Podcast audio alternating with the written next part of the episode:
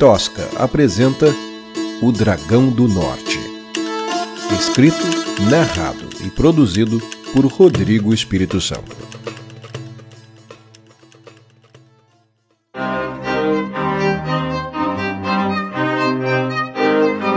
Capítulo 13 Lume e Carlos foram recebidos com aplausos pelos anões que assistiram à distância sua primeira experiência com um couraçado. Zéfiro elogiou a desenvoltura dos movimentos da escudeira e a exatidão das manobras do cavaleiro. Gloirin, visivelmente desapontado com a destruição do cachimbo de estimação, adotou uma postura modesta e distraída diante de todos os elogios à sua habilidade pedagógica e retirou-se, pensando em como reparar o bojo do seu precioso artefato. A aproximação do chefe fazia com que os sentinelas prontamente abrissem as portas do seu caminho. Ainda assim, acompanhar Zéfiro era um exercício de paciência, especialmente para Carlos. Cada passo do anfitrião equivalia a quatro do seu. Era preciso atenção constante para manter a distância recomendada pela diplomacia. Lume também precisava corrigir suas passadas para acomodar Zéfiro na dianteira do grupo. No entanto, ela o fazia admirando a arte e as tapeçarias dos aposentos. Depois, corria para alcançar a comitiva. Ao mesmo tempo, um divertido jogo para a menina e um irritante constrangimento para o seu irmão cavaleiro. Ao fim de um longo corredor iluminado por tochas, o grupo chegou a algo assemelhado a um cofre forte. O soldado que guardava a porta estava cochilando. Um vigia dormindo. Essa é a definição de ironia. Lume cochichou no ouvido do irmão. Zéfiro percebeu a gafe de longe e passou a pisar duro, fazendo que seus colares e adereços de metal chacoalhassem, um aviso sonoro para despertar o soldado descuidado. A estratégia surtiu efeito e o guarda agitou-se para abrir a porta e receber o chefe em posição de sentido. Zéfiro parou por um momento diante do guarda dorminhoco e balançou a cabeça em desaprovação. O guarda gaguejou uma justificativa, mas o chefe o impediu. Feche a porta e mantenha a vigília, disse. O guarda só balançou a cabeça envergonhado. A sala era uma mistura de museu com oficina. Pinturas e esculturas em variados estágios de completude e conservação. Muitos e muitos rolos de papel acomodados em escaninhos, vasos pendurados sobre pranchetas de desenho. Alguns eram projetos arquitetônicos, outros traziam instruções para montagens de aparelhos diversos. Para Lume, aquele poderia ser o seu sepulcro. Equipamentos e literatura para uma vida inteira. A garota tentou se aproximar de uma estante enorme, repleta de livros, mas Zéfiro a impediu. Tenho certeza que você entende. O material guardado aqui é segredo de Estado. Vamos nos ater ao que nos interessa, disse. Lumi pensou em argumentar uma defesa, viu o olhar de reprovação do irmão e se calou. Compreendemos perfeitamente, respondeu Carlos. O que nos trouxe até aqui? A única parede que não era repleta de livros ou materiais de pintura e escultura era coberta por uma grossa cortina de veludo vermelha. Zéfiro se colocou ao lado dela e puxou uma cordinha, revelando um grande desenho esquemático de um couraçado. O projeto representava a máquina de frente, de perfil e de costas. Havia ainda diversas ilustrações de detalhes da estrutura: a mão, o antebraço e uma espada de aparência arrojada. Eu vos apresento o Titã, o maior coraçado do mundo! Ele é cinco vezes maior que o coraçado que vocês tiveram o privilégio de conduzir, e dezenas de vezes maior que o coraçado da infantaria humana. Ele não é só grande, ele também é ágil e forte, muito mais do que os modelos anteriores. Impressionante. Por que, que vocês não fazem todos desse tamanho?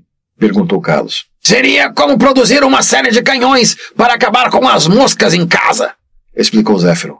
Além do mais, as vibrações dos passos de um titã poderiam comprometer a integridade estrutural de nossas galerias. Mas vocês planejam fazer pelo menos um. Sorriu Lume. Nunca se sabe quando dois garotos vão bater a porta pedindo ajuda para salvar o mundo. Respondeu Zéfiro, sem tirar os olhos do seu projeto. E como é que vocês vão construir um negócio desse tamanho a tempo? Perguntou Carlos. Nós já começamos. A estrutura mecânica dele está pronta. O que falta é o combustível para a caldeira. Essa é a missão de vocês, meus amigos. Estamos a poucos quilômetros da maior reserva do planeta. A maior mina de Naurondo do Novo Mundo. É só ir lá e trazer a carga. Pelo que sei, nem será preciso minerar. Está tudo armazenado em um depósito, esperando ser recuperado. Recuperado? Não me estranhou. Acontece que, graças ao seu rei, as minas agora são o ninho das criaturas amaldiçoadas de Pandora. Quer energia para construir uma arma capaz de salvar seu rei? Vocês vão ter que terminar o trabalho que ele começou. E essa é a definição de ironia. Zéfiro respondeu, encarando a escudeira.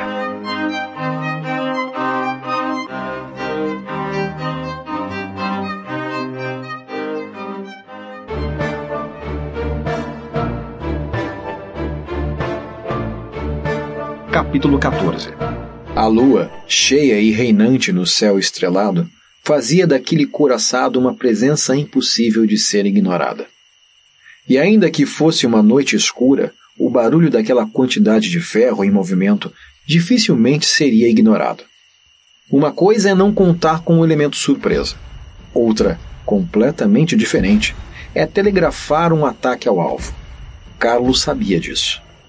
Não bastasse a humilhação de lutar às cegas do ventre de uma máquina conduzida por uma mulher. Sua missão consistia em roubar combustível.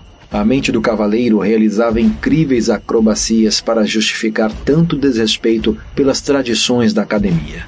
Sim, era por uma boa causa. Sim, a princesa havia concedido sua bênção ao plano. Sim, era preciso roubar Naurondo para salvar milhões de vidas. Sim, Pandorianos são seres demoníacos que merecem morrer. Sim, sim, sim. Mas os argumentos tinham pouco efeito. Carlos se sentia aprisionado em condições indignas do legado que representava. Preso em uma saleta metálica, joelhos encolhidos, à mercê das decisões da irmã mais nova. Tudo era humilhante para o cavaleiro. Era preciso uma nova estratégia de aproximação. Levou algum tempo até que Lume aprendesse a movimentar o coraçado na horizontal, mas coordenando os movimentos de braços e pernas, transformaram o coraçado numa espécie de crocodilo de aço, percorrendo o fundo do leito do rio Mainar, que conectava a mina dos anões ao território dos pandorianos. Ele movia o braço esquerdo, ela empurrava o solo com a perna direita e assim por diante. Em alguns momentos, Lume teve a impressão de ver vultos nas margens mas ela estava preocupada demais com o ritmo do movimento para se preocupar com as sombras. Acompanhando as curvas do rio, chegaram ao ponto mais próximo do seu alvo. Lume flexionou as pernas, apenas o suficiente para que a escotilha nas costas do coraçado viesse à tona. Carlos vestiu uma malha de ferro negro e guardou uma espada curta e uma balestra no alforge. Da indumentária do cavaleiro, levou consigo apenas a cruz de prata no pescoço uma lembrança dos valores e princípios do seu título. Quando chegar à margem, você submerge e espera. Não faça nada até eu voltar, disse ele pelo comunicador. Entendido, respondeu Lume, ligeiramente entediada com a parte que lhe cabia na missão de reconhecimento. Carlos saiu, fechou a escotilha e mergulhou até a margem. Rastejou até avistar luzes no horizonte, o que o surpreendeu. Pandorianos não costumam se dar ao luxo de permitir que iluminação denuncie seus assentamentos. Logo avistou a primeira criatura, um sentinela, guardando o perímetro, um elfo. Por um momento, o cavaleiro ficou sem reação. Como tantos, acreditava que os elfos estavam extintos. Lá estava a figura esguia, cabelos lisos, longos e prateados, no alto de uma árvore, arco e flecha em mãos, apontada na direção do cavaleiro. Numa reação instintiva, Carlos se esquivou para a direita. A flecha lhe cortou um pedaço da orelha. Sua têmpora ardeu e o líquido quente escorreu pelo seu rosto. Puxou a balestra e atirou. Quando levantou a cabeça, percebeu que acertara o pescoço do elfo arqueiro.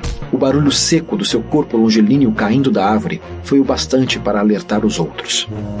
Um chofar soou e Carlos se deu conta que estava em maus lençóis. Não apenas os elfos não estavam extintos, como agora sabiam que um assassino invadira seu território. Carlos decidiu correr de volta ao coraçado. Cabeça latejando, sangue escorrendo, flechas unindo, Carlos trançava as árvores num zigue-zague desesperado. Uma flecha atravessou sua panturrilha e o levou ao chão. Quando parou de rolar, o cavaleiro abriu os olhos e deu de cara com a ponta de uma flecha. Na outra extremidade, um elfo de pele negra como breu e cabelos prateados, longos. Grande erro, mano.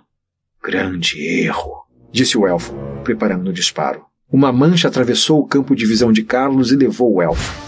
Um grito esmaecido e o barulho de ossos quebrando foram tudo que sobrou do arqueiro negro. O cavaleiro se sentou e conseguiu ver à distância um monstro estraçalhando o que sobrara. Pandorianos realmente habitavam aquela parte da serra. E pior tipo deles, lobisomens. Carlos puxou a flecha de sua perna com força e ela cedeu com um esguicho de sangue. Não houve tempo para expressar muito mais do que um grunhido. Cavaleiro logo se pôs de pé, arrastando a perna ferida. Precisava chegar ao rio antes que o lobisomem terminasse sua refeição. Os outros elfos pareciam ocupados. Carlos ouvia gritos e flechas se alojando em troncos e em carne. Ouvia latidos e ganidos e gritos em élfico. Enquanto a disputa territorial durasse, Carlos tinha uma chance, mas o peso de uma pata de lobo o atirou no chão uma segunda vez. A primeira refeição não foi o bastante, e parecia que carne humana seria o prato principal. Era a primeira vez que Carlos se encontrava frente a frente com um lobisomem.